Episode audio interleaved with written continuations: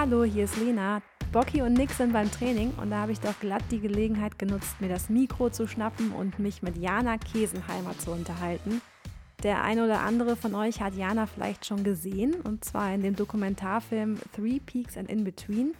Da wird sie von einem Kamerateam bei dem gleichnamigen Solo Self-Supported Bikepacking Race, ist, äh, Three Peaks, äh, auf ihrem Weg von Wien nach Nizza begleitet und damit auf fast äh, 2000 Kilometern und 30.000 Höhenmetern. Das ist so krass.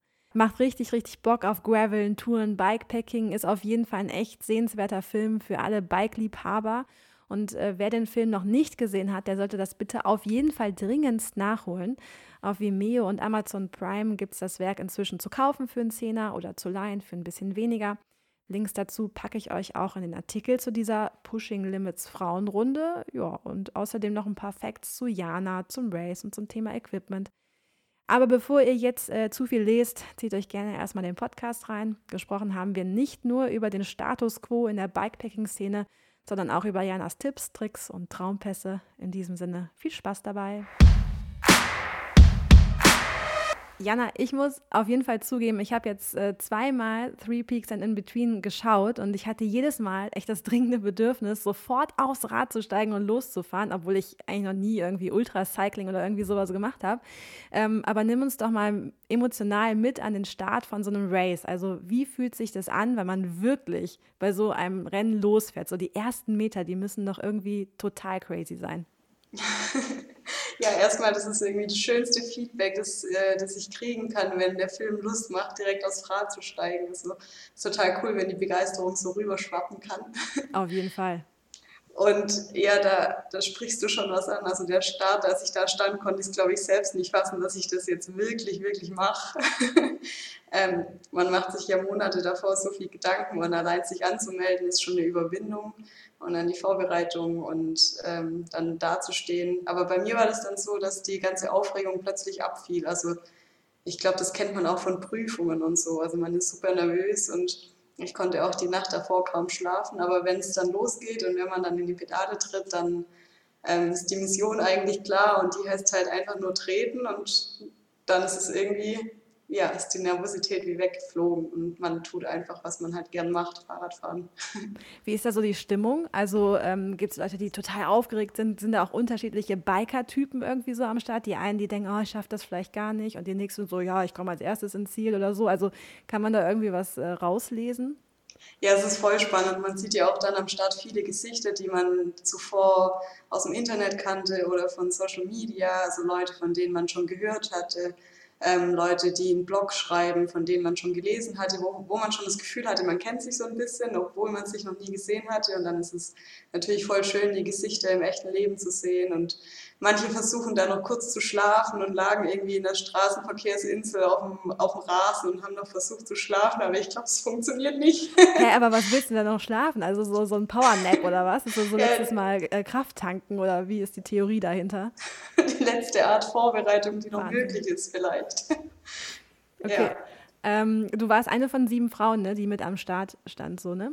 Ja, das war ein super äh, verrücktes Gefühl. Also sich da umzuschauen, da stehen 120 Männer und ähm, ja, man sucht sich dann als Frau schon so die anderen Frauen raus. Wir haben uns dann relativ schnell gefunden und so ein Grüppchen gebildet und ähm, ja, es ist irgendwie seltsam. Und man merkt auch, dass, dass man fast beobachtet wird als Frau. Also die, manche Männer kamen dann her und haben geschaut, und was, was, was machst du so? Und man fällt halt auf, allein wenn man eine Frau ist und es ist super schräg. Okay. Aber ist dann auch sofort so eine Sympathie und ähm, die halt unter euch Mädels sozusagen geherrscht hat? Auf jeden Fall, ja. Das ist auch ganz anders als bei Triathlon-Wettkämpfen oder Radmarathons, also wie ich das kannte, wo schon auch so ein krasses Konkurrenzdenken da ist und wo ich schon auch von weiblichen Konkurrentinnen oft ähm, irgendwie was Dummes zugerufen bekommen habe. Oder am Krass. Start habe ich einmal gehört, äh, du hast ja nicht mal ein Carbonrad bei einem Radmarathon. Ja, ich habe halt stärkere Beine gehabt. ja, da ist es viel mehr dieses, äh, dieses Konkurrenzdenken, was so ein bisschen ja, in der Luft liegt. Und bei den Langstreckenrennen, also beim Three Peaks, war das überhaupt nicht so. Also gar nicht. Es war irgendwie sehr nett. Wäre jetzt auch tatsächlich so eine Frage gewesen, was da für ein Spirit herrscht. Ne? Also ich kann mir vorstellen, auf der einen Seite auch so eine Material, also ist das so eine Materialschlacht, äh, die man so auch vom Triathlon in der Vorstellung zumindest, ich bin ja Rookie, aber in der Vorstellung zumindest kennt. Ähm, und guckt man dann auch so, oh, wer fährt denn jetzt hier so was? Und äh, also ist, wie ist da die Stimmung äh, in puncto Equipment? Ich habe das Gefühl, das sind eher so die Hippies unter den Radsportlern. also das sind auch Leute mit Stahlrahmen und Ledertaschen. Ähm, und ich glaube einfach, dass es auf die Distanz von, von 2000 Kilometern und so vielen Höhenmetern, da kommt es nicht drauf an. Ähm, auch beim Start, vielleicht ist auch deshalb da die, die Spannung und so weniger, weil es kommt einfach nicht drauf an, ob du da jetzt zehn Sekunden früher startest oder später oder wie man sich da platziert. Man darf eh nicht Windschatten fahren, also man muss auch Abstand halten. Ähm, und auch beim Setup, das muss halt vor allem praktikabel sein und funktionieren und ähm, genau, da ist schon auch viel Style dabei. Also, okay, also da guckt man schon, du warst komplett in schwarz ja unterwegs. Ja, das wurde auch schon bemängelt. Okay, aber es gab ja auch, ähm, wenn wir jetzt gerade schon beim Equipment sind, ähm, gab es ja gewisse Vorgaben, glaube ich. Ne? Es war ja ein sogenanntes Solo Unsupported Bikepacking Race. Korrekt. Genau. Ähm, vielleicht werfen wir mal einen kurzen Blick auf die Hard Facts für alle, die den Film jetzt nicht gesehen haben oder die dich noch nicht kennen. Ähm, was waren so die äh, Regeln? Ja, die Regeln sind eigentlich ziemlich einfach. Also es, ist, es gibt einen Startparcours, der war ungefähr 10 oder 12 Kilometer lang, den muss jeder so fahren. Das war einfach eine sichere Route aus Wien raus, also wo das Rennen gestartet ist. Und dann war der erste Parcours ein Parcours über den Großglockner. Und den Weg dahin, also die, der, die Wege zwischen diesen Parcours und zwischen den Fixkoordinaten, die musste sich jeder Fahrer, jede Fahrerin selbst planen. Ähm, Genau, nach diesem Parcours am Großglockner gab es dann einen Checkpoint am Col di Sanetsch in der Schweiz. Ähm, dann war der dritte Checkpoint der Mont Ventoux und danach gab es eine 400 Kilometer Fixstrecke, also wieder ein Parcours, der von allen gleich gefahren musste bis nach Nizza. Ähm, und je nachdem, wie man geplant hat, also bei mir waren es ungefähr 2000 Kilometer und 30.000 Höhenmeter. Ähm, manche Leute bevorzugen es vielleicht irgendwie mehr Strecke zu fahren, dafür weniger Höhenmeter. Ähm, genau, und das ist auch das Spannende, dass halt jeder ähm, seine Route da selbst plant. Okay, und diese Checkpoints, gab es eine Cut-Off-Zeit oder sowas? Mm, nee, es gab keine Check, also es, die Checkpoints sind unbemannt, also man muss sich auch das vorstellen, da ist einfach, da ist nichts und niemand. Gut. Weil, auch im Ziel. Und also ich meine, da treffen sich dann natürlich, man begegnet immer wieder mal anderen Fahrern, die ähnliche Routen haben oder den, den gleichen Checkpoint natürlich anlaufen. Aber da ist nichts. Das erinnert einem während dem Rennen eigentlich nicht so niemand an, an ein Rennen. Also es findet ganz allein im Kopf statt. ähm, und genau, nee, es gibt keine Cut-Off-Zeit, aber die Zeit fängt, fing nach sieben Tagen ähm, hörte, hörte die auf zu laufen. Also es, es, gab immer noch Fahrer, die die Strecke weitergefahren sind, aber dann halt ähm, nicht mehr im, in diesem Regelwerk halt gefinisht haben. Eine Besonderheit für die Leute, die den Film schon gesehen haben, ist ja, am Ende wird aufgelöst, dass du die Strecke dann auch nochmal zurückgefahren bist. Würde mich jetzt interessieren, wie sich das anfühlt, wenn du die dann plötzlich so ohne Druck im Grunde zurückfährst. Und bist du anders gefahren dann oder wie bist du dann äh, wieder zurück nach Wien sozusagen gefahren oder Innsbruck? Genau, also ich bin wieder heimgeradelt. Ähm, ich bin aber auf ganz anderem Weg heimgeradelt. Also das, der Weg nach, von Wien nach Nizza, wie er im Rennen stattgefunden hat, der war ja nicht der kürzeste Weg. Also es Nö. war eigentlich ein gigantischer Umweg. ähm, da war auch mal eine Schleife drin. Also ähm, das, das musste man eben so fahren. Und zurück bin ich dann über ganz anderen Weg gefahren, also durch Italien an etlichen Seen vorbei, wo man schön baden kann und Pizza essen und Aperol trinken. Also all das, was eben im Rennen äh, viel zu kurz kam, habe ich dann nachgeholt. Also war dann echt so richtig Urlaub quasi mehr zurückfahren und sehr, sehr entspannt, hast ja keinen Stress gehabt in dem Sinne. Ja, ja, genau. Also wir sind trotzdem, ich bin dann mit einem Freund zusammen heimgeraten. Es war auch schön, dann Gesellschaft zu haben, nicht mehr alleine zu sein. Und wir sind schon jeden Tag so zwischen 150 und 200 Kilometer gefahren und natürlich trotzdem auch einige Berge, aber halt ähm, ohne Zeitdruck. Wir haben auch acht, neun Stunden am Stück geschlafen und ähm, genau, all, all das, was halt vorher nicht ging, so richtig zelebriert. Wow, acht, neun Stunden am Stück geschlafen. Das ist schon Urlaub sozusagen ja. Sinne gewesen. Ja, krass. Also ich, ich stelle mir das halt nur, ich dachte dann halt so, okay, wenn, wenn du dann zurückfährst, das muss ja maximal befreiend äh, gewesen sein und dann auch so ein richtig, äh, ja, richtig die Belohnung im Grunde, die schöne Seite des Ganzen nochmal zu genießen, in Anführungszeichen. Wobei du ja auch während des Rennens, in Anführungszeichen, es auch genossen hast. Also so ist ja nicht, hast ja wahnsinnig geile Spots irgendwie abgefahren. Total, also beide, beide Arten von Radfahren und Bikepacking haben ja ähm, was Schönes an sich und dieser Mix, finde ich, macht es auch gut. Also ich würde auch nicht das ganze Jahr nur Rennen fahren wollen und ich würde aber auch nicht den ganzen, das ganze Jahr über nur zum Spaß Bikepacken gehen wollen. Also ich finde, ähm, beides ist was komplett anderes und hat, hat was Cooles an sich. Ich habe ja vorhin schon gesagt, das weckt natürlich wahnsinnige Sehnsüchte und Fernweh kommt auf und so. Ähm, ich könnte mir vorstellen, dass sich einige aktuell dazu berufen fühlen, sowas eigentlich auch mal einfach zu machen. Ne? Dieses, äh, ja, dann machen wir es halt 2021. Ähm, wie geht man so ein Projekt an? Also welche Voraus Vorerfahrungen und Vorkenntnisse sollte man deiner Meinung nach haben, wenn man an so ein Rennen teilnehmen möchte? Ich, ich sage immer, ich trainiere nicht. Das kann aber auch jetzt in die, in die Irre führen. Also ich trainiere nicht nach Plan, wie ich das früher manchmal gemacht habe, aber ich fahre schon einfach voll viel Fahrrad.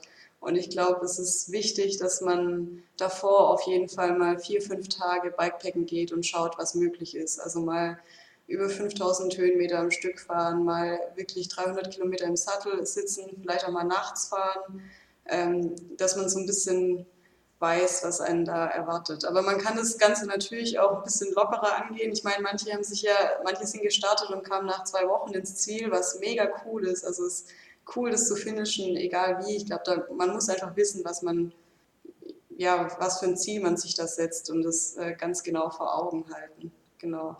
Ähm, und ich glaube, am wichtigsten ist, dass das, dass das Equipment funktioniert. Also, dass man sein Zeug in- und auswendig im Schlaf kennt, dass man da nicht drüber nachdenken muss, ähm, wie man mit dem Akku haushaltet oder wie das mit der Navigation funktioniert. Das, es muss das, das Schlafequipment, da, ähm, es kostet einfach zu viel Kraft und Energie, da in einem Rennen äh, viel drüber nachzudenken oder ewig einen Schlafplatz zu suchen. Also ich glaube, man muss da sehr pragmatisch mit seinem Zeug umgehen können, dass es gut funktioniert im Rennen. Welche Fehler kann man sich denn sparen? Also vielleicht kannst du das schon mal vorwegnehmen, wo du sagst, okay, die Fehler habe ich gemacht. Ähm, Leute da draußen, die müsst ihr jetzt nicht nochmal machen. ich glaube, so ein Fehler, den aber jeder macht, wenn, wenn man anfängt, Bikepacken zu gehen, und das habe ich auch gemacht. Also ich hatte viel, viel mehr Zeug dabei, als ich das erste Mal Bikepacken gegangen bin. Ich hatte riesige Taschen, die dann, also so eine Arschrakete, die dann auch ein bisschen wackelt, weil sie halt so groß und schwer ist. Ähm, und wenn man dann öfter geht und merkt, was man eigentlich nur, also wie wenig man eigentlich braucht und mit wie wenig man klarkommt. Ähm, aber ich glaube, es ist ein Erfahrungsprozess und es ist bestimmt auch für jeden super individuell. Also für mich sind vielleicht die anderen Dinge wichtig wie für jemand anderes. Ja, total. Ich meine, wie, du hattest ja auch zum Beispiel, äh, keine Ahnung, Kontaktlinsen dabei, beispielsweise. Ne? Brauche ich jetzt zum Beispiel nicht mitnehmen, dafür brauche ich vielleicht fünf andere Sachen oder meine fünf andere Sachen zu brauchen. Also ich glaube, das zeigt sich ja letztendlich Learning by Doing so ein bisschen, könnte ich mir vorstellen. Genau, also so typische Beispiele sind die Isomatte, die für mich gut funktioniert oder der Biwaksack, der für mich gut funktioniert, funktioniert vielleicht nicht für jeden gut. Deshalb, ich glaube, da das ist schon viel individuelle Präferenz und das so ein bisschen auszutesten. Und ich glaube, sich einmal das Equipment zu kaufen und es passt von Anfang an, ist ziemlich ähm, utopisch. Also ich glaube, ich habe inzwischen alles einmal, mindestens einmal durchgewechselt, was ich mir ursprünglich gekauft hatte. Es ist, es ist einfach so. Und es gibt eine Krisensituation äh, in diesem ganzen Rennen, die sich auch aufs Thema Equipment bezieht. Es gibt nicht nur eine Krisensituation. ja, genau, das stimmt. Es gibt nicht nur eine, aber eine, die hängen bleibt auf jeden Fall, die auch so ein bisschen zeigt, ähm, ja, dass man natürlich auch, also also muss man erklären, so ich fange mal so an, äh, man muss es erklären, du äh, äh verlierst, glaube ich, eine relativ teure äh, Lampe. Genau. Ne? Und das ist für dich in dem Moment absolutes Drama. Nicht, also abgesehen von irgendwelchen Kosten oder so, es ist einfach für dich so, du hast zwar noch eine zweite dabei, aber das war jetzt überhaupt nicht so geplant. Ja, das ist so ein no, total normales Vorkommen, das kann passieren, aber für dich ist in dem Moment ein Weltuntergang, würde ich fast sagen. So kommt es auf jeden Fall rüber. Wenn du dir jetzt heute den Film anguckst, musst du dann über dich lachen oder kannst du immer noch so einfühlen, ey, das war für mich echt scheiße in dem Moment einfach. ja, ich muss total über mich lachen. Ich habe noch nie in meinem Leben geheult, weil ich ein Rücklicht verloren habe. Aber in dem Moment, also an, man muss auch dazu sagen, es war der zweite Tag. Ähm, ich es war mich, eh ein blöder Tag, ne, glaube ich. Es hat super viel geregnet, ähm, immer wieder. Also ich war immer wieder komplett durchnässt, dann gerade wieder trocken, hatte mich gefreut, dass es irgendwie nicht mehr nass auf der Haut, Haut war und dann kam der nächste Regen. Und ähm, ich hatte ewig was zu essen gesucht zuvor und dann, nach ich, nachdem ich eine halbe Stunde in so einem Ort äh, gesucht habe, es war schon spät abends und es war so die letzte Chance, noch was Essbares zu finden. Es war ein Sonntag ähm, und in Italien haben auch sonntags, also zumindest dort waren nicht viele Tankstellen und sowas, also ich konnte mich nicht drauf verlassen, hatte ewig dann gesucht und eine Pizzeria gefunden und das hat so viel Zeit in Anspruch genommen, ich war total gestresst und dann bin ich da losgefahren. Es hat halt in Strömen geregnet, also nicht nur so ein bisschen, sondern gescheit. Und ich äh, bin dann gefahren und wollte mir eigentlich einen Schlafplatz suchen und wurde dann von einem Autofahrer darauf aufmerksam gemacht, dass man mich wohl von hinten sehr schlecht sieht. Und ich dachte, hey, das kann nicht sein, ich habe doch ein super Rücklicht. Und er hat mir dann erklärt, nee, dass da halt kein Licht ist. Und ähm, dann habe ich geschaut und ich hatte offensichtlich halt mein Rücklicht verloren, wie auch immer. Das ist noch nie zuvor passiert. Ich bin dann nochmal drei Kilometer umgekehrt, habe das Rücklicht gesucht und nicht gefunden. Und dann stand ich eben da an seiner Tankstelle und habe bemerkt, okay, es ist jetzt weg. Ich habe ein zweites Rücklicht, das ist allerdings nicht so hell und es, da, dadurch, dass es so krass geregnet hat und es wirklich ähm, Nacht war, ähm, habe ich mich dann auch nicht getraut, so viel weiterzufahren.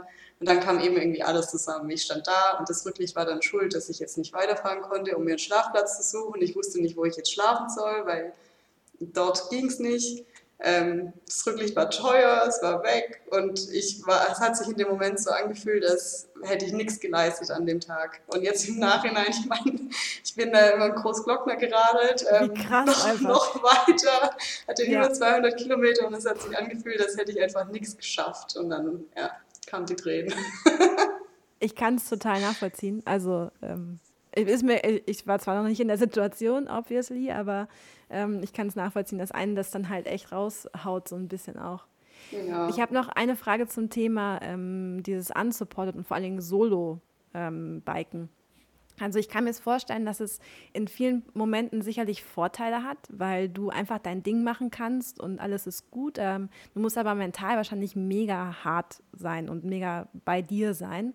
Ähm, du hattest in diesem Fall ja auch immer wieder den Aust kurzen Austausch mit äh, dem Kamerateam. Wobei ich meine, du wärst wahrscheinlich bis 80 Prozent, glaube ich, ohne die auch gefahren. Ne? Also es jetzt, kommt zwar im Film, klar, sieht man immer dann natürlich, wenn die dabei sind, aber eigentlich hast du ja keinen richtigen Austausch gehabt.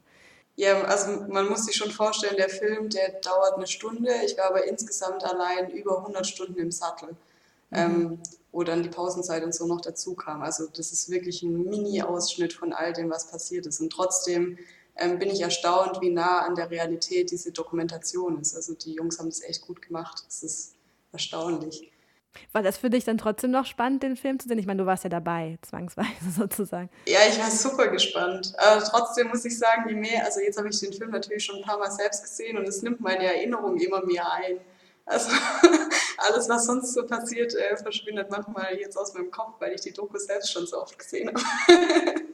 Aber natürlich ist eigentlich noch viel mehr passiert als das. Ähm, ich wurde einmal noch nachts von Hunden verfolgt zum Beispiel. Es war für mich mega einschneidend, aber taucht halt im Film nicht auf. Ähm, der Morontou taucht im Film nicht auf, weil ich den in so einer Nacht- und Nebelaktion einfach spontan gefahren bin, weil ich dann nicht mehr schlafen konnte. Und das war, da war halt das Filmteam dann, das, das, wir haben uns halt, die, die waren halt manchmal nicht da, wenn irgendwas spontan passiert ist oder wie auch immer, ist ja logisch. Genau, und ich war deshalb schon die meiste Zeit alleine und die Absprache war eigentlich so, dass unsere Kommunikation einseitig ist. Das heißt, ich habe irgendwas erzählt, ähm, die haben nichts geantwortet. Toll. ja. Deshalb hatte ich auch danach das Gefühl, die kennen mich jetzt mega emotional intim in jeder Lage und ich habe eigentlich keine Ahnung, was sie davon halten sie. Also die haben gar keine, gar keine Reaktion quasi gezeigt, oder nee, Kaum, also kein nee. Natürlich haben die auch mal geschmunzelt, aber ja. Ja, okay. Also, ja gut, aber wenn das alles ist, das ist natürlich auch krass. Ich glaube, du hast auch ähm, erzählt, dass in dem Moment, wo du zum Beispiel deine ähm, Kontaktlinse verloren hast, also quasi morgens aufgewacht bist, ähm, da wusste der Kameramensch, wo diese Kontaktlinse ist, aber er durfte natürlich nicht eingreifen, weil es ja unsupported ist und das hätte der ja quasi genützt in dem Moment. Ja. Ähm, habt ihr euch danach nochmal darüber ausgetauscht, wie crazy eigentlich diese Situation auch für die anderen war? Ja, es gab ja ein paar solche Situationen. Also einmal das mit der Kontaktlinse, ich hätte die verloren und ich bin ziemlich blind. Das heißt, wenn ich die nicht im Auge habe und keine Brille, dann finde ich die auch nicht wieder. Also die ist dann halt weg, wenn die mir vom äh, Finger fällt. Und zum Beispiel hatte ich auch eine Panne und ich hatte so taube Finger, dass ich nicht, ich konnte auch nicht mehr die, die Schaltung richtig betätigen. Ich konnte meinen Reißverschluss vom Trikot nicht mehr zumachen, weil meine Hände nicht mehr funktioniert haben irgendwie. Und dann hatte ich halt einen Platten und dann ist es, also wie ihr euch vorstellen könnt, halt super schwierig, wieder den Mantel auf den Reifen zu kriegen, wenn man seine Hände nicht spürt. Ja, absolut. Und das sind halt solche Situationen, da würde ein Handgriff von jemand anders halt so viel Zeit sparen. Das ist ja logisch. Ähm, und die stehen halt dann da daneben, zu zweit oder zu viert sogar, halten die Kamera drauf, einer fotografiert. Und es gab dann schon noch Situationen, da habe ich gesagt, ey, ich pack das nicht, ihr müsst euch jetzt, ihr müsst weggehen und ihr müsst euch umdrehen. ich kann das gerade nicht, wenn, wenn da jetzt auch noch die Kamera drauf gehalten wird. Das ist irgendwie zu viel Pressure. Aber war ja für dich auch das erste Mal in dem Sinne von so einer Kamera so verfolgt zu werden und in, dann ist natürlich auch für dich ein Learning sozusagen gewesen, oder? Also Voll, wobei ich das erstaunlich gut ausblenden konnte. Ich glaube aber einfach, weil ich so müde war und sowieso keine Energie hatte, dann konnte ich mir gar keine Gedanken darüber Gar keine machen. Wahrnehmung mehr. Keine Ahnung, wer jetzt eigentlich, wer ist der Typ, der filmt, egal. ja, einfach machen. ja. Was meinst du, wie sich das Thema Bikepacking in diesem Jahr so weiterentwickelt? Also ich meine, wir gucken in die Radbranche und sehen äh, ja unmenschliche Lieferzeiten für Gravelbikes äh, und irgendwie man muss ewig warten, weil alles ausverkauft ist. Äh, könnte natürlich dazu führen, dass wir in diesem Jahr auf den entsprechenden schönen Routen regen Verkehr vielleicht haben. Ähm, wie schätzt du das ein? Du bist ja nun äh, Teil der Szene, also aus der Szene heraus guckst du da auch ein bisschen so mit gemischten Gefühlen drauf, weil du natürlich auch das, dieses Alleinefahren eigentlich wahrscheinlich auch schätzt, abgesehen von irgendwelchen Races? Nee, also ich finde, je mehr Menschen auf dem Rad, desto besser. Ähm, und ich finde es super. Ich finde auch schön, wenn, wenn andere Menschen irgendwie dazu inspiriert werden, das ähm, aufs Rad zu steigen und da die Freude entdecken, ähm, die damit verbunden ist. Und ich glaube, die Welt ist so groß, es gibt so viele Pfade und Wege und ähm, lieber 10.000 mehr Radfahrer als noch mehr Autofahrer. Und jeder, der auf dem Rad sitzt, kann gleichzeitig nicht im Auto sitzen. Deshalb finde ich super. Schon mal ein Problem gelöst quasi, das stimmt natürlich. Ähm, also quasi Bikepacking könnte so ein bisschen das neue Inselhopping werden, dachte ich letztens. Ne? Also wir haben uns auch irgendwie äh, wenn man sich mit Bekannten darüber austauscht. Äh, also ich bin ja selber total heiß darauf, dass äh, sobald hier vielleicht mal wieder angenehmes Wetter ist, wirklich mal so diese ersten ein, ein zwei Tagestouren sozusagen zu machen. Ähm, und habe mir auch entsprechendes Equipment dafür geholt. Und da sind viele Unbekannte drin und ich werde sicherlich erstmal mir ein Hotel buchen, um ehrlich zu sein, glaube ich, weil ich halt nicht selber nicht weiß, wie re reagiere ich denn darauf. Also Maximum ist bisher 120 Kilometer, ne? Was danach kommt, nobody knows. Also, keine Ahnung, da bin ich wirklich äh, extremst gespannt und ich könnte mir halt vorstellen, das geht sehr, sehr vielen so. Aber für mich wäre auch diese große Unbekannte das Schlafen am Wegesrand. Also, aber das muss man ja auch nicht machen, wie du sagst. Ja. das muss man nicht machen, aber wenn man natürlich so diese Nähe zur Natur sucht und man natürlich auch hört, wie du darüber sprichst oder wie auch andere Bikepacker darüber reden, dann wird man natürlich schon ein bisschen heiß drauf, das auszuprobieren. Weil du dir natürlich denkst, so, oh, die sprechen von großer Freiheit und dann so in der freien Natur schlafen und so. Das hört sich schon ziemlich geil an. Also so ist es ja nicht. Dann bist du ja schon ein bisschen angefixt. Ja, voll, auf jeden Fall. Also für mich ist einfach die Ungebundenheit so perfekt. Also ich muss mir nicht einen Schlafplatz organisieren und da Stunden vorher anrufen und ähm, sondern ich kann mich halt dann schlafen legen, wenn es für mich passt oder aber natürlich ist so die, die Kunst, einen guten Schlafplatz zu finden, ähm, auch nicht so einfach. ich meine, in einem, in einem Rennen habe ich mich ja überall einfach hingelegt, da war mir das egal. Also wenn ich jetzt zum Spaßbikepacken gehe, dann bin ich da ein bisschen mehr picky. also und wie findet man da, also was macht einen guten Schlafplatz aus in dem Moment? Ja, ich suche mir, also ich finde so am allerbesten sind so Holzhütten im Wald oder Grillhütten, manchmal auch Spielplätze im Wald. Ähm, bei Trimmdichtpfaden gibt es oft irgendwie sowas. Also man, es gibt so ein paar Hints, die man auf der Karte suchen kann, wo es die Chance groß ist, dass es da was Gutes gibt. Also auch ähm, ein Brunnen zum Beispiel ist super hilfreich, dass man halt Wasser hat, dass man sich vielleicht ein bisschen abduschen kann. Ähm, und wichtig ist, dass es nicht, dass er nicht zu hoch liegt, weil es da sehr viel kälter wird natürlich. Den Fehler habe ich auch schon gemacht. Ähm, dass man ein bisschen auf den Wind achtet, weil wenn es krass äh, stürmt, ist es auch nicht angenehm die Nacht über. Dann irgendwie auf, auf Tiere und ähm, Krabbeltiere achten. Also ich finde so eine Holzhütte deshalb perfekt, weil man halt nicht so im Gras liegt, da, das holt nicht so viel rum. Und, und ganz wichtig ist aber ja, das ist ja eigentlich nicht so ganz erlaubt, glaube ich. Und deshalb ist es schon wichtig, so ein bisschen unentdeckt vielleicht zu sein und da auch alles sauber zu hinterlassen oder noch sauberer, als man es vorgefunden hat im Idealfall. Also dass man ähm, dann niemand auf die Pelle rückt. Das ist mir schon wichtig. Aber natürlich in so einem Rennen, da manchmal habe ich mich ja da einfach nur zehn Minuten auf eine Bank gehauen, dann ist es mir auch wurscht. Also. Ja gut, aber wie gesagt, ich glaube, äh, wenn man so ein bisschen, wie du jetzt gerade sagst, ne, diese Tipps, wie man es leichter findet, das hilft, glaube ich, so Einsteigern wie mir jetzt durchaus. Habe ich ja nicht drüber nachgedacht vorher. Also es sind ja so Learning by Doing mal wieder. Ähm, welche Pässe sind denn noch so auf deiner Bucketlist?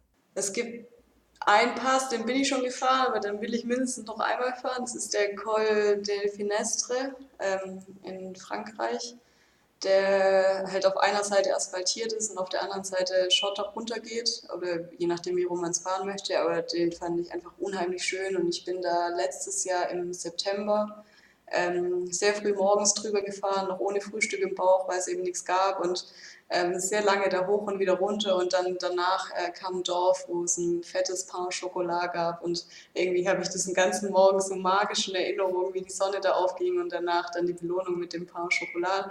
Ähm, deswegen, ich habe es mega gut im Kopf, ich will es nochmal machen. Ähm, dann habe ich beim Three Peaks, da bin ich ja den Foka Pass runtergefahren, da, als es so geregnet hat, und den Albula. Ähm, und da bin ich am Krimse-Pass vorbeigefahren und habe so hochgeschielt und es sah mega schön aus. Bin ich noch nie hoch, also den würde ich gerne nachholen, weil im Rennen ging es natürlich nicht spontan noch in so einen äh, Pass for Fun mitzunehmen. Na klar. ähm, dann würde ich den Mont Ventoux gern bei Tageslicht fahren, weil den habe ich ja jetzt nur nachts gesehen und dann bei der Abfahrt, als die Sonne aufging, ähm, da ich habe eigentlich keine Ahnung, wie man von da oben runterschaut, weil es war ja alles dunkel. Deshalb würde ich gern nochmal bei Tageslicht sehen. Und dann gibt es halt so ein paar ähm, Regionen, wo ich voll gern mal hin würde. Also ich würde mich reizt es voll, mal nach Georgien zu gehen, weil das so entlegen ist und ich da so viele coole Bilder gesehen habe. Aber ich glaube, da gibt es viele wilde Hunde, das schreckt mich ein bisschen ab. Aber so Kaukasus, Georgien mit dem Gravelbike wäre cool. Ist auch so ein bisschen Place to be in der Szene, glaube ich, ne? So, das ist noch so sehr un unbefahren, soweit genau, ich das jetzt ja. so nachvollziehen kann. Ja, okay. Ja, da hätte ich total Lust drauf. Und äh, Slowenien ist ja nicht weit weg von ähm, hier, wo ich wohne. Deshalb äh, würde ich gerne mal auch durch Slowenien bikepacken. Das ist, äh, glaube ich, realistischer. Vielleicht kannst du noch ein paar Tipps geben für Einsteiger ähm, oder Bikepacking-Einsteiger, gute äh, Pässe und Touren hier in der Region, also sprich, ähm, ähm, sag mal Deutschland, Österreich? Mm, ich habe immer eigentlich alle coole Pässe und Touren so zufällig gefunden. Also ich plane halt meine Strecken mit Komoot meistens, manchmal noch in Ergänzung mit Strava und suche mir da immer kleine Straßen aus oder kleine Pässe. Man kann noch so ein bisschen googeln danach den Namen, ob das auch fahrbar ist. Ähm, und so bin ich eigentlich immer auf die schönsten Routen gestoßen, die jetzt gar nicht unbedingt ähm, große Namen tragen. Aber natürlich, also so eine Region, die ich mega cool finde, ist halt in, in Frankreich die Westalpen. Also die ganzen Tour de France-Klassiker, wenn man gern Rennrad fährt, das ist einfach ein mega Erlebnis. Also ich finde es voll cool da ist es alles einfach mega schön. Die Autofahrer sind voll äh, respektvoll. Man wird echt nie. Ach, das gibt's. Ja, das gibt's. ja, Mensch. Also ich glaube, Radfahren hat da einfach einen anderen Stellenwert und man ja, wird eher bejubelt von Autofahrern, die mit zwei Meter Abstand vorbeifahren und nicht äh, geschnitten und angehupt. Und ähm, die Landschaft ist mega cool, die Pässe sind hoch, es ist echt schön. Also die Westalpen, ja. Alles notiert. Klingt auf jeden Fall ziemlich cool. Welche Rennen stehen dann bei dir dieses Jahr noch an oder auf der Bucketlist, je nachdem? Ja, ich traue, ich, ich schmiede so gern Pläne und habe mich dann auch für ein paar Rennen angemeldet und dann bin ich immer enttäuscht, wenn es nicht stattfindet. Jetzt halt wegen Corona. Ich meine, es hat, ich kann es voll nachvollziehen und es ist, hat alles seinen Grund, aber trotzdem ist es äh, sehr frustrierend manchmal. Ähm, aber ich freue mich jetzt trotzdem, äh, mich Ende Mai für das Bohemian Border Bash Race angemeldet zu haben. Das ist ein äh, Gravel-Rennen in Tschechien. Davon habe ich auch schon tatsächlich gehört. Ich weiß nicht, ich glaube in irgendeinem Podcast. Aber ist, glaube ich, richtig geil. Ja, okay. Mhm.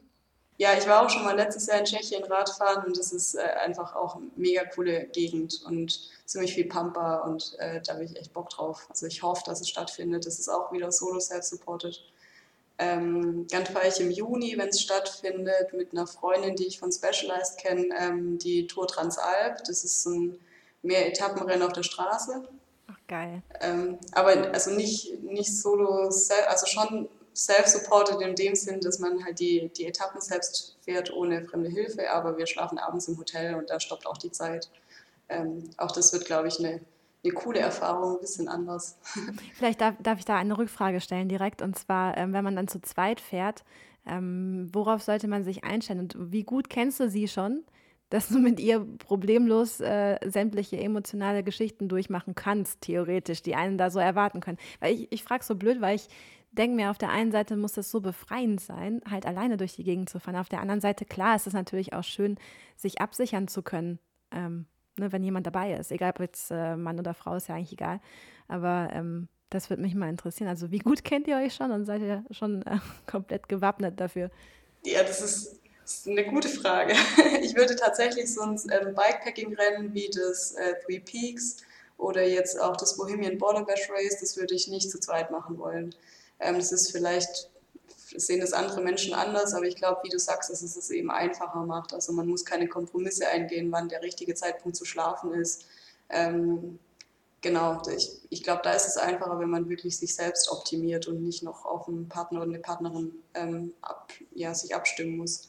Ähm, mit der Lulu, mit der ich das, äh, die Tour Transalp fahre, wir sind tatsächlich noch nicht so viel zusammen geradelt, aber ich weiß, dass sie sehr fit ist. Wir verstehen uns sehr gut und ich glaube, wichtig ist, dass wir, und das haben wir auch gemacht, dass wir ganz klar absprechen, was unsere Ziele sind und ob sich die vereinen lassen und wie wir damit umgehen, wenn eine von uns schwächer sein sollte an einem Tag und ähm, genau, wie wir da irgendwie den Stress rausnehmen. Und äh, wir haben beide für uns gesagt, wir wollen da eine gute Zeit haben und äh, ich glaube, von unserem Fitnesslevel sind, sind wir uns da recht ähnlich und kriegen das gut hin.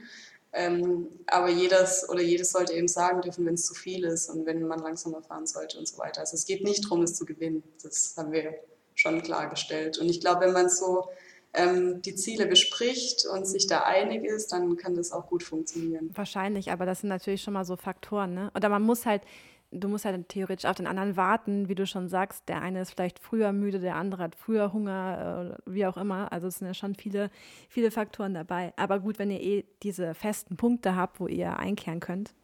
Genau, es sind ja Etappen. Und das meine ich mit, also es sind Solo-Self-Supported-Rennen wie das, also so Bikepacking-Rennen, ähm, die würde ich mir nicht zutrauen, mit jemand anders zu fahren, weil ich glaube, ich bin so ja, ehrgeizig, dass mich das entweder frustrieren würde oder halt ausbremsen und ja, ich glaube, sowas mache ich lieber alleine. ich glaube, ich kann es verstehen. Und jeder, der irgendwie auch so ein bisschen, ja, wahrscheinlich, äh, Rennradfahren ist ja auch, klar, du bist halt irgendwie unterwegs zusammen, aber wie viel redest du denn da? Also redest ja, unterhältst dich ja nicht die ganze Zeit am laufenden Band, ne? Ja. Wobei es das Bikepacken zum Spaß gehe ich sehr gern mit Freunden. Also das finde ich wirklich super, wenn man sich da ähm, ähnlich, also wenn man sich ähnlich ist von was möglich ist und wie viel man da fahren will am Tag und wenn man da die gleiche Vorstellung hat, dann macht es wirklich halt zusammen mega viel Spaß. Und man kann die Erlebnisse einfach teilen. Das ist schon auch schön. Das stimmt. Ich würde gerne noch ein bisschen über dieses Thema äh, Gravel-Biking und Szene und vor allen Dingen auch den Status quo sprechen. Ähm, vor allen Dingen auch mit Blick darauf, was tut sich da in der Frauenfront. Also ohne zu sagen, wow, du bist jetzt äh, hier äh, als Frau da irgendwie Three Peaks gefahren, sondern eigentlich eher dieses Thema, wie nimmst du es wahr und wie ist der Stand heute und was hat sich vielleicht auch in den letzten zwei, drei Jährchen getan? Sind mehr Frauen am Start? Sind mehr Frauen dafür zu begeistern, aufs Gravelbike und Bikepacken zu gehen? Also ich finde gerade, dass auf Instagram zum Beispiel die Community schon recht stark ist und es auch ähm, immer mehr Leute gibt, die sich dafür einsetzen, irgendwie Frauen im Radsport sichtbar zu machen. Und ähm, dafür kämpfen, dass auch im Profiradsport da mehr Gleichheit erreicht wird.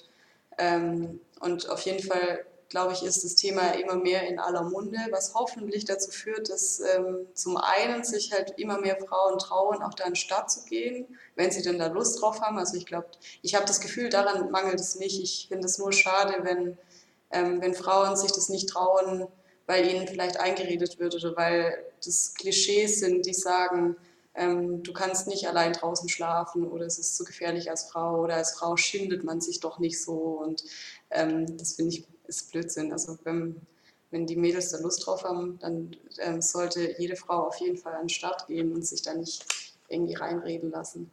Ähm, und auch nicht von der, auch nicht abschrecken lassen, weil es eben, wie ich schon vorher gesagt habe, viel weniger Konkurrenzkampf ist als zum Beispiel bei einem Radmarathon oder beim Triathlon.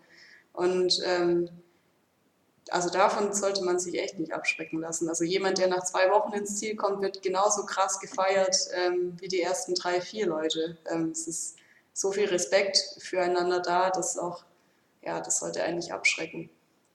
Ja, aber ich, ich hoffe einfach dadurch, dass das Thema immer präsenter wird, dass mehr Frauen ähm, sich das zutrauen und auch in Erwägung ziehen, überhaupt ähm, sowas zu machen. Absolut. Und ich glaube, ähm, also A, indem man drüber spricht, das ist schon mal der erste Schritt so ein bisschen. Und das andere ist natürlich auch, wie du schon sagst, das ist ja eigentlich gar kein Zeitstress. Es ist scheißegal, in welchem Schnitt du da irgendwie durch die Gegend fährst und wann du ankommst. Es geht halt ums, ums Ankommen selbst.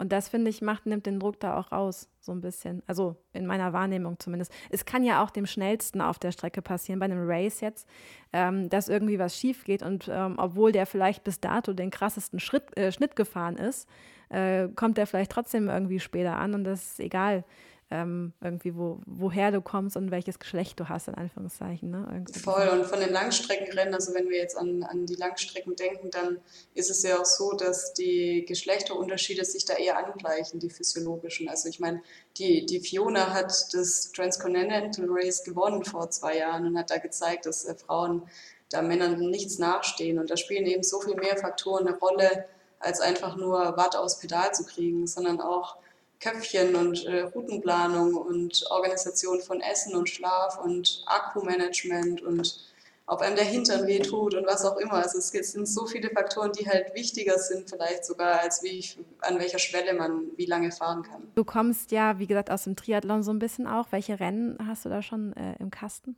sozusagen oder auf, auf in deiner Care, also eingekerbt sozusagen?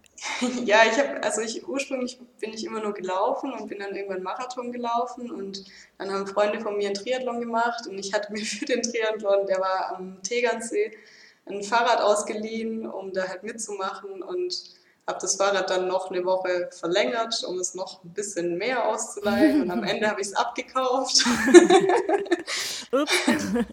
ja, und das war irgendwie witzig, also mit allen Freunden, mit denen ich da so zu Gaudi einfach mitgemacht äh, habe, die, machen nach wie vor immer ab und, ab und zu noch Triathlon, aber ich glaube, niemand ist so krass eingestiegen wie ich dann.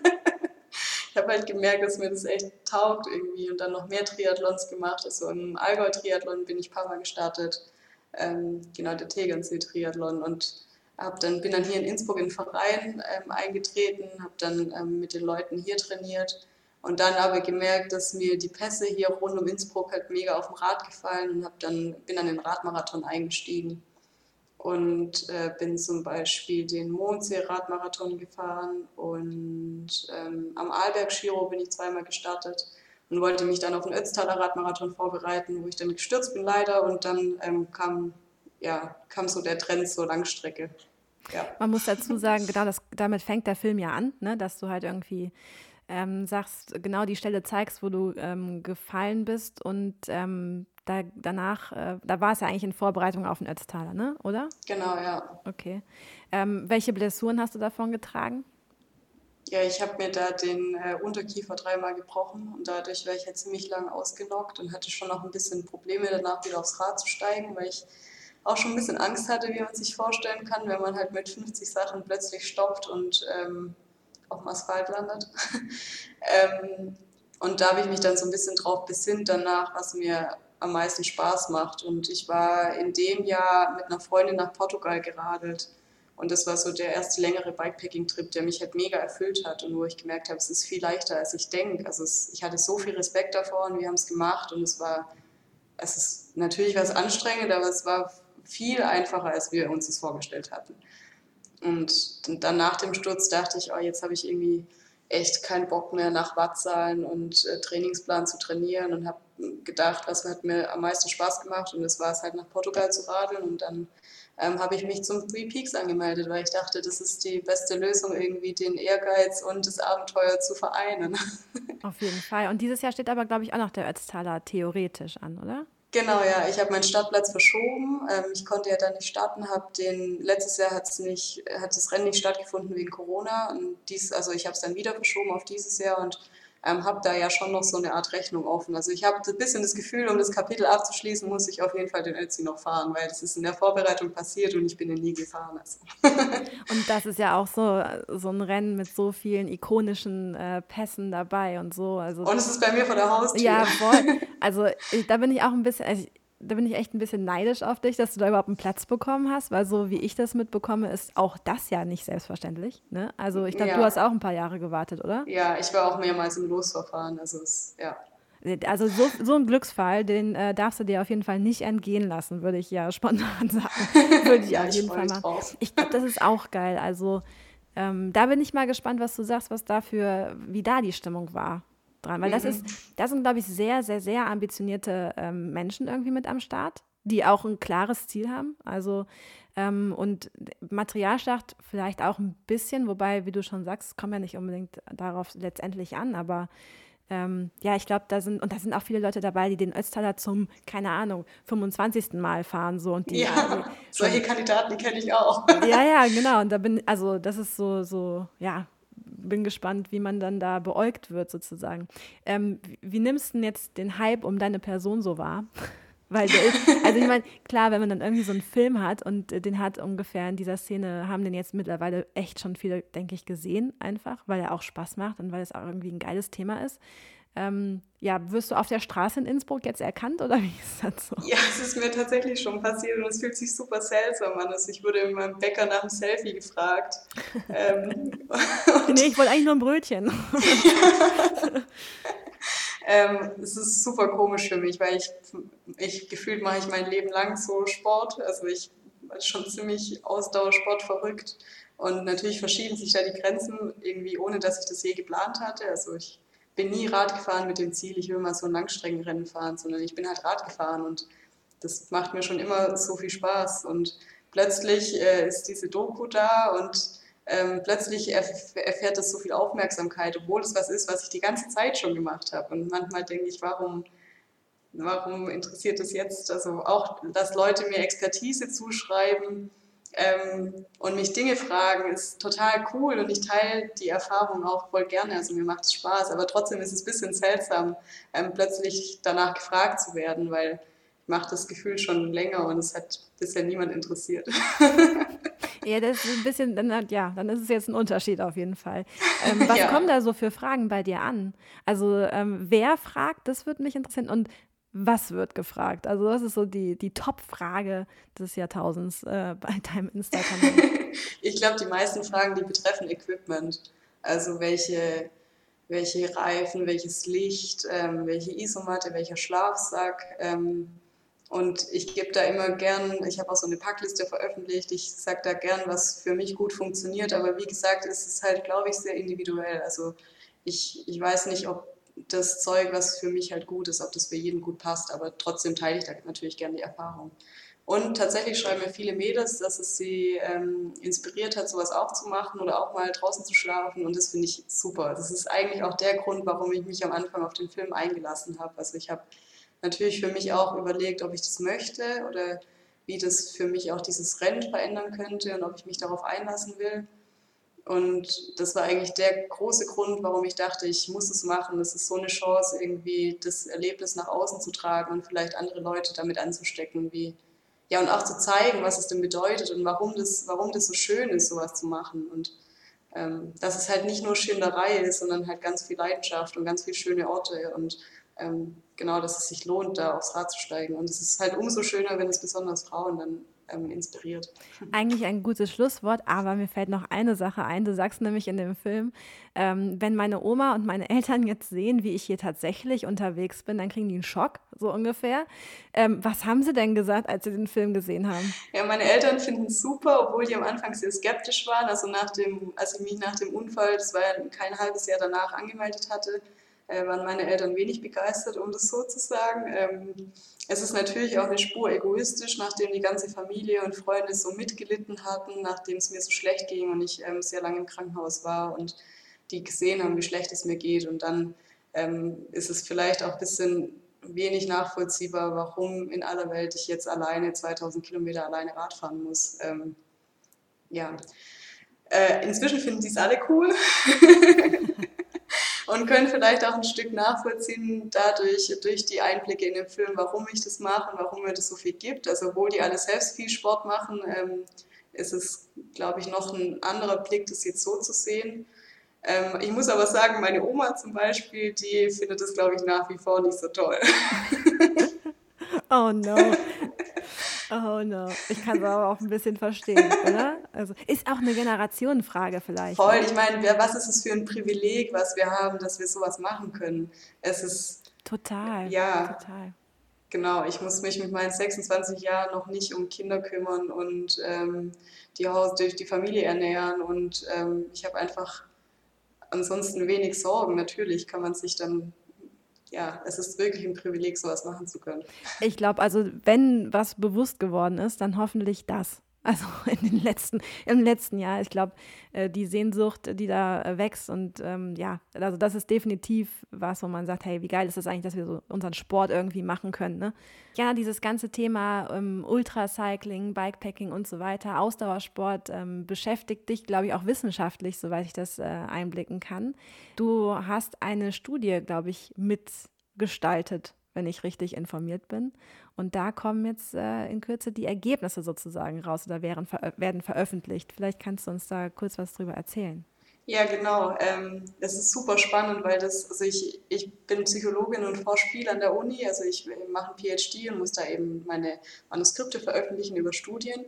Und ich bin zufällig ähm, in einem Podcast hat die Fiona Kolbinger erzählt von dem Phänomen, dass äh, Leute anschwellen, die lange Distanzen fahren. Und ich selbst hatte das schon erlebt. Also man sieht es auch manchmal ein bisschen im Film, dass ich so dick, ein dickes Gesicht habe und ein bisschen dicke Augenlider. Und manchmal ist es so schlimm, dass zum Beispiel die Socken einschneiden oder dass man keine Faust mehr machen kann, weil die Hände so dick werden. Und das erleben, also berichten zumindest viele Leute, die so Langstrecke Rad fahren.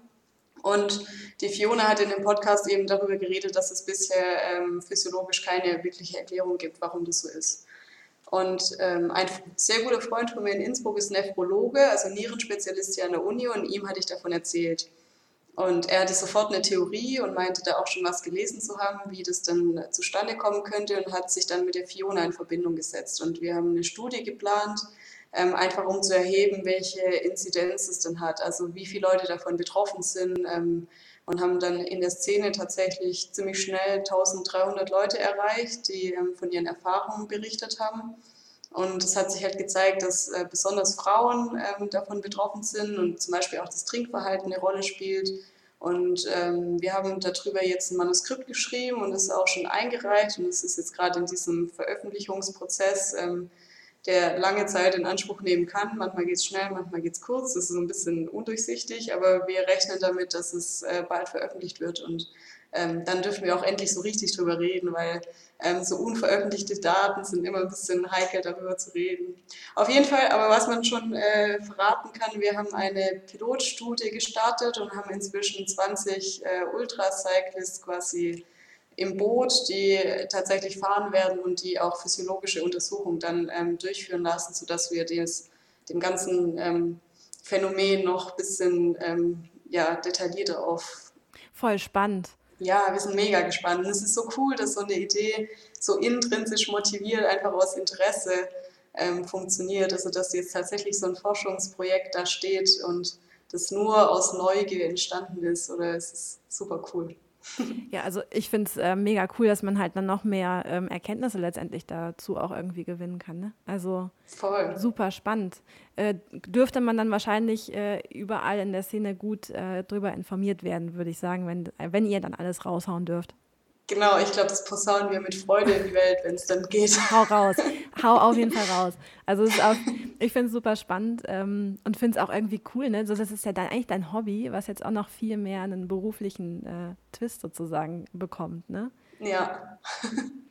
ja, super cool. Jana, ich danke dir wirklich von Herzen für deine Zeit äh, und für den Austausch zu sämtlichen Themen dazu. Finde ich mega danke spannend. Dir.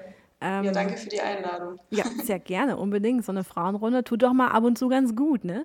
Vielen Dank und ride on, würde ich sagen. Ride safe.